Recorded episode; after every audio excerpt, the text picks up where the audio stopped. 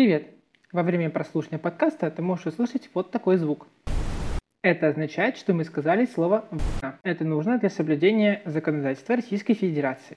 Всем привет! Это подкаст «Как живет Белгород». а, И сегодня, помимо меня, Виталия Полухина и Виктории Литвин, Всем привет. у нас будет гостья Алена Мальцева. Здравствуйте. В этом выпуске мы расскажем, почему нас так долго не было, почему не было новых выпусков, что, собственно, произошло, и поговорим о наболевшем, о теме дня. Мы записываем подкаст вечером 29 сентября и выложим его сразу же, как только закончим монтировать. Для начала начнем с того, почему нас так долго не было. В начале лета у нас произошла троллейбусная кампания. Власти в Белгороде решили в такой прекрасный момент убрать троллейбус, и мы возмутились этому и начали собирать подписи, разговаривать, встречаться с властями, и поэтому у нас как-то было не до подкаста, тем более летом особенно ничего не было, кроме прилета. Да, 3 июля был прилет, про который мы расскажем чуть позже. В целом, август выдался спокойным, ничего не происходило, даже если были какие-то вылеты, это уже ощущалось как что-то достаточно тривиальное. Но с наступлением сентября ситуация немного изменилась. Ну, как немного? С контрнаступлением ВСУ очень сильно изменились позиции граждан э, России по отношению ко всему происходящему. Об этом мы тоже расскажем. В общем, Суть в том, что мы либо чем-то занимались более интересным, а либо не занимались ничем вообще. Вот, собственно, это вся причина. Идем к первому большому блоку. Это вылеты и один страшный прилет. А, Летом произошел один неудачный вылет, про который расскажет Вика. В конце лета у нас был неудачный вылет, который преобразовался в прилет. Думаю, уже все знают, что с Белгородской области запускают ракеты. Естественно, мы не говорим откуда точно, но да. Например, я вижу это из своего окна. Один из этих вылетов в конце лета просто взлетел и не долетел, и упал. Никто не пострадал, прилет случился на дорогу, где никого не было, слава богу. Но плюс одна у белгородцев — это неудачные вылеты. Нас обстреливают, и плюс у нас у самих может упасть ракета. Это очень интересное событие, конечно. Было еще несколько инцидентов валуйков с пострадавшими и погибшими, но гораздо, как мне кажется, важнее в контексте Белгорода рассказать про инцидент, который произошел как раз-таки 3 июля. Вика? 3 июля прекрасный день был, скажем так, до того момента, как я проснулась от взрыва. Ну, в принципе, для белгородцев это не что-то такое новое, не что-то такое из ряда вон, но те взрывы были прям очень громкие. Я до сих пор, у меня есть сообщение, когда я в общий чат знакомым написала, типа, жесть как бахнула, по звуку прилет. А потом пишу, типа, «Хм, по СМИ пишут, что это ПВО. Странно. И я захожу в чаты, а там фотографии выбитых окон. Я, естественно, начинаю проверять их, искать по интернету, гуглить, яндексить их, но ничего. То есть это оригинальные фотографии. И их достаточно много. Я уже как-то в шоке. Я вижу, что это где-то в центре. Я, я живу на окраине. Я не знаю почему, но мне что-то показалось сразу же, что это что-то серьезное. Я взяла фотоаппарат, побежала в центр. Я не знаю, как можно было добежать с моего района в центр. Я добежала, причем очень быстро, даже на автобусе за столько не всегда доедешь. Я прибегаю, я смотрю и вижу, что улицы перекрыты. То есть э, там стоит полиция, я начинаю искать проходы через дворы. Ну, то есть я вижу полицию, заворачиваю, иду и ищу проход, где ее нет. Э, Поскольку я пришла достаточно быстро, это, наверное, можно было еще сделать. Возможно, потом там еще поставили полицию. В момент, когда я так плутаю по центру, я уже вижу, что у многих домов разбиты окна, а это прям, ну, это центр города. Я там вообще в том районе училась. В школу ходила по этим улицам. И для меня это было какой-то дикостью. Я иду, я примерно смотрю по карте, как мне пройти к Маяковского, к самому месту прилета. И в какой-то момент я захожу сфоткать во двор окна выбитые и встречаю там женщину. Она тоже не особо понимает, что происходит, и хочет пойти в место, куда как раз-таки прилетела. Она просто очень эмоционально, она очень много говорит, и я даже не успеваю сказать, что я журналистка тут вообще, и как бы мы с ней идем к этому центру взрыва. Там вообще там окна выбиты, там осколки везде. Я иду, я смотрю, а это район, по которому мы гуляли в детстве с э, одноклассниками.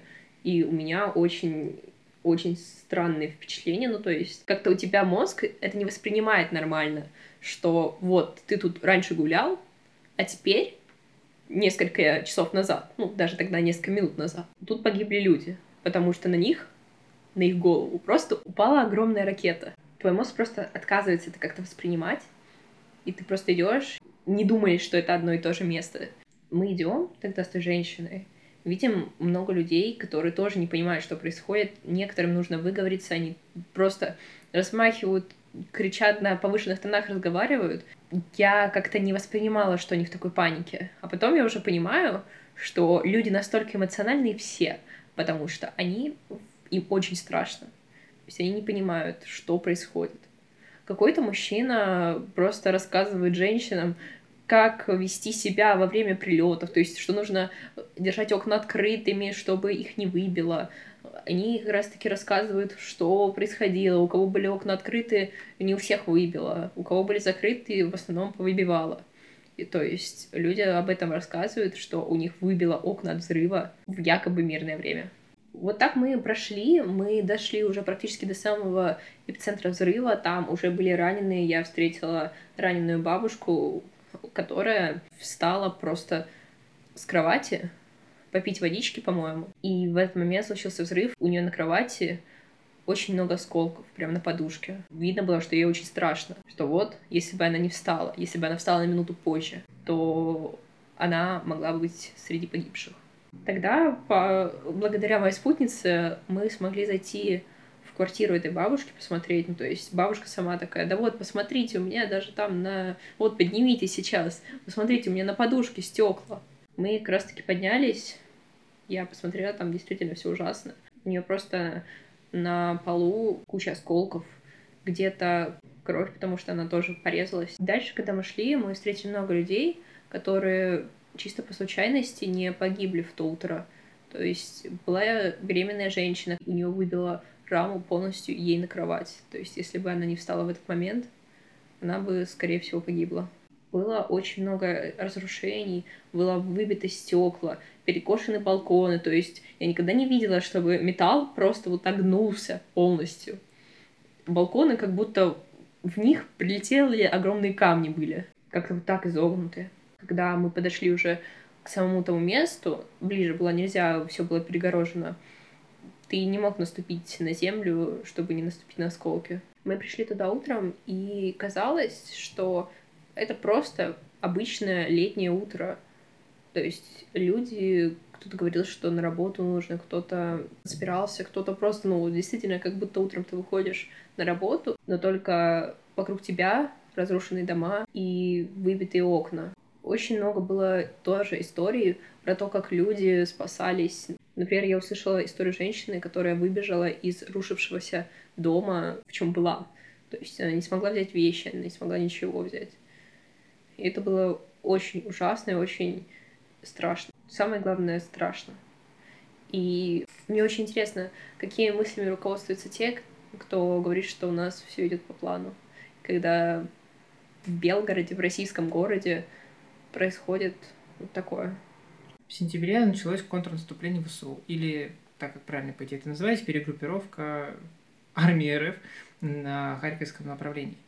Например, я ну, вижу по соцсетям, то есть я иногда из интереса захожу в какие-то комментарии, то есть каких-то белгородских СМИ, э, чиновников. Очень видно, что люди перестали верить, что люди стали более оппозиционно настроены после контрнаступления. Вот сначала, даже я так скажу, Сначала это началось зарождаться после обстрела нефтебазы. Как такое возможно? Люди не понимали, которые поддерживают специальные военные операции. Потом нарастание недовольства продолжилось после взрыва 3 июля. То есть э, губернатор тогда сказал на вопрос, как людям спать, он ответил просто каким-то бредом, то есть никак. Именно после контрнаступления это стало еще заметнее. То есть люди вообще не поняли, по какому такому плану Чужая армия должна стоять в нескольких километрах от нас. Я тоже не понимаю на самом деле. По какому такому плану должна объявляться мобилизация, если мы якобы выигрываем и там никого не нужно уже побеждать? Денацифицировать. Да, денацифицировать. И я, если честно, тоже не понимаю. И вот в этих комментариях в соцсетях, вообще по личному общению, люди стали более оппозиционно настроены, люди не понимают, как такое возможно. Помимо этого, хочется сказать об одном событии, которое произошло в конце августа. В День независимости Украины 24 августа мы провели серию акций на тему происходящих событий.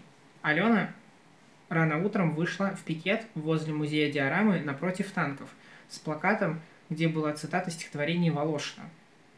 Э, среди пустыни не доставало места, они горели только об одном — скорее построить новые машины и вновь начать такую же. Тем же днем вечером я провел акцию в центре города. А, я вышел с рубашкой с надписью «Полгода» с цветами желтого и синего цвета. Наши акции закономерно привлекли внимание правоохранительных органов. Алена, расскажи, пожалуйста, про свою акцию и как тебе пришли правоохранительные органы и как на это отреагировали твои родители? Выйти в пикет антивоенный мне хотелось очень давно, но тут так получилось, что спецоперация затягивается на аж полгода, и эти полгода выпадают на День независимости Украины.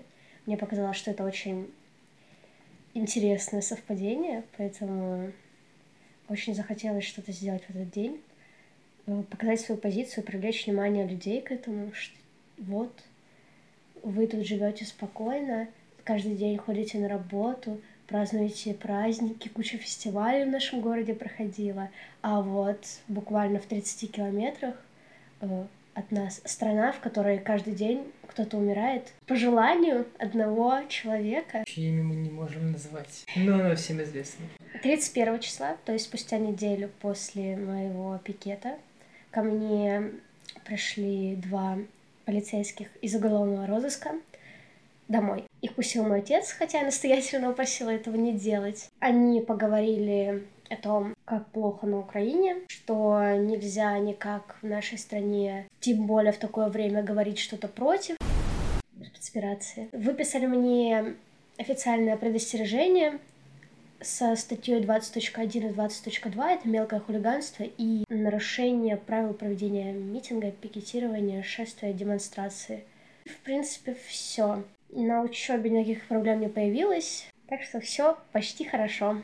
Спасибо. Свою акцию я придумал примерно за 2-3 дня. Мне практически удалось реализовать изначальный концепт.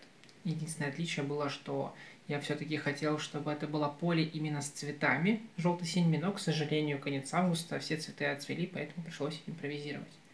В своей акции я хотел обратиться к людям по ту сторону баррикад, как любят говорить, и достучаться до них через чувства. Потому что единственное, что нас связывает, единственное, почему мы на самом деле на одной стороне, это то, что нам всем плохо, больно и страшно. Я думаю, у меня получилось, потому что много людей потом мне написали по поводу этой акции с достаточно странным посылом, то есть не с такими формулировками, что «фу, так ты такой» и всякое прочее, а именно с посылом, что зачем я это сделал, и когда я говорил, что я просто хочу вам показать, что испытываю то же самое, люди выходили со мной на какой-то контакт, и мы даже обменивались мнениями, и я считаю это огромное достижение в современных условиях. Гораздо интереснее на самом деле, что произошло после моей акции. Во-первых, полицейские почему-то очень долго не могли меня найти. И я попал в МВД на разговор аж 2 сентября, намного позже. Номер мой передала им моя мать, с которой разговаривал заместитель по воспитательной работе моего университета и наговорил каких-то странных вещей, из-за которых мы, к сожалению, с ней временно прекратили общение. И с ней разговаривал как раз-таки этот сотрудник правоохранительных органов, а также какой-то не, неизвестный мне человек, который в Телеграме представился как доброжелатель доброжелательный, слив какую-то странную информацию с моего открытого канала. Это также, насколько мне известно, мои родственники в Курске также, скажем так, мягко говоря, недовольны всей моей активностью. Сначала моей матери написал на WhatsApp а, сотрудник правоохранительных органов, который попросил контакт со мной. И мама, общаясь со мной, а, пыталась понять, что вообще произошло, что происходит и что от нее хотят. Так или иначе, она решила передать мой номер, после чего сам связался с сотрудником. По поводу университета. Заместитель без э, меня, без моего ведома, вызвал мою мать на какой-то странный разговор, наговорив ей каких-то странных вещей, которым не дал никаких доказательств.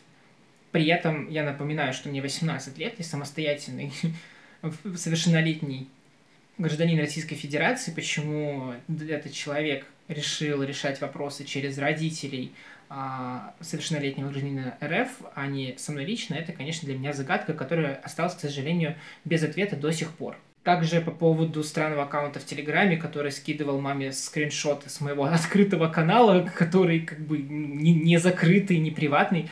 Это тут тоже отдельная странная история. Я так и не понял, кто это был. Ну, я не думаю, что это на самом деле важно.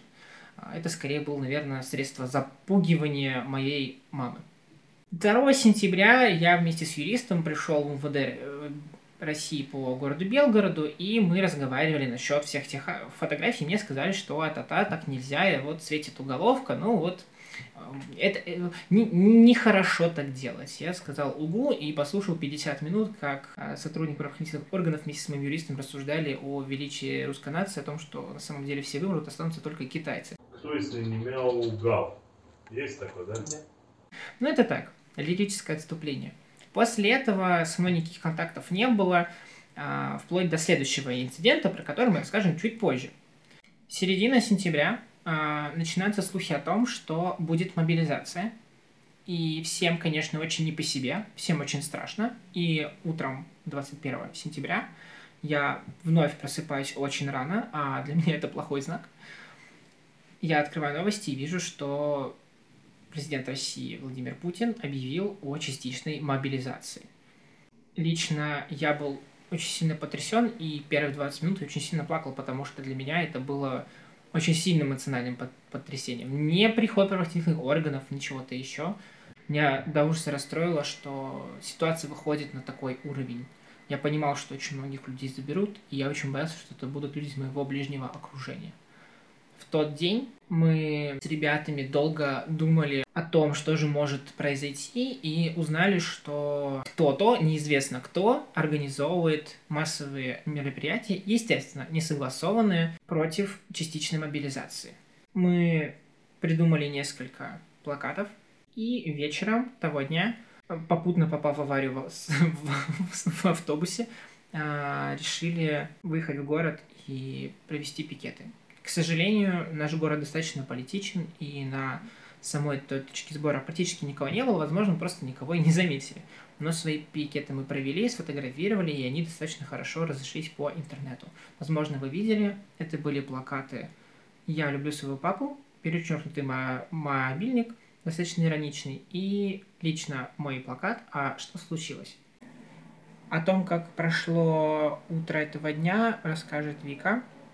21 сентября, день объявления мобилизации, я встретила на работе, и мне нужно было идти на интервью, но я просто физически не могла сделать, я панически листала чат, я панически думала, кого из моих друзей могут призвать, мне было очень страшно.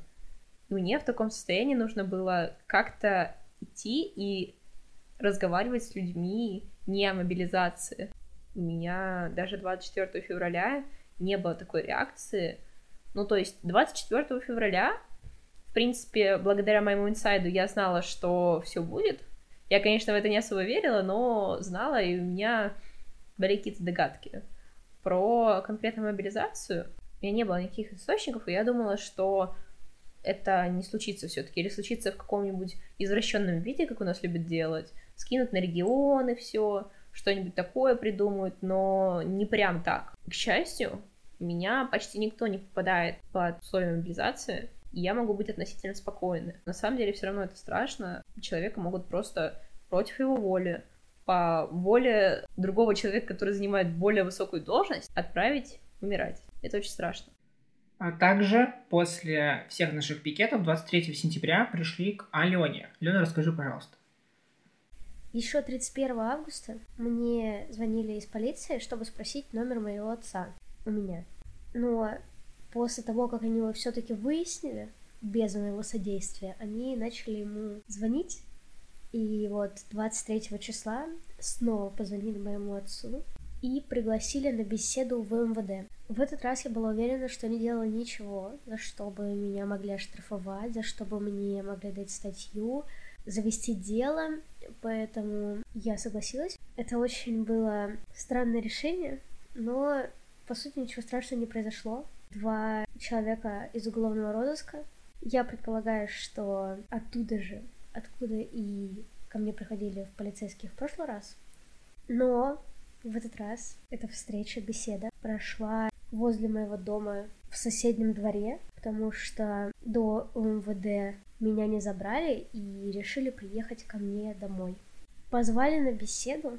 Во-первых, не представились, не показали удостоверение. 40 минут на морозе говорили мне о том, что такой деятельностью лучше не заниматься. Не, ну одно дело, знаете, одно дело как бы смотреть, другое дело вот с этой акции. Вот вышла тогда, не знаю, как бы скажи вот для себя, ты как-то кайфанула, ты что-то добилась ты. Сказали, что вот 24-го по всей стране будут проходить митинги против мобилизации. Сказали, что ходить мне туда не надо, иначе статья, штраф и так далее. И вообще в жизни я всю себе испорчу. Мне выписали официальное предостережение на 20.2 о нарушении установленного правопорядка организации, либо проведения собрания, митинга, демонстрации, пикетирования, шествия. Как раз-таки насчет тех митингов 24-го, хотя в городе они у нас нигде не анонсировались, и они не проходили. Но официальное предостережение в количестве трех штук вместе с моим у полицейских было. Одно из них отдали Полухину, Виталию.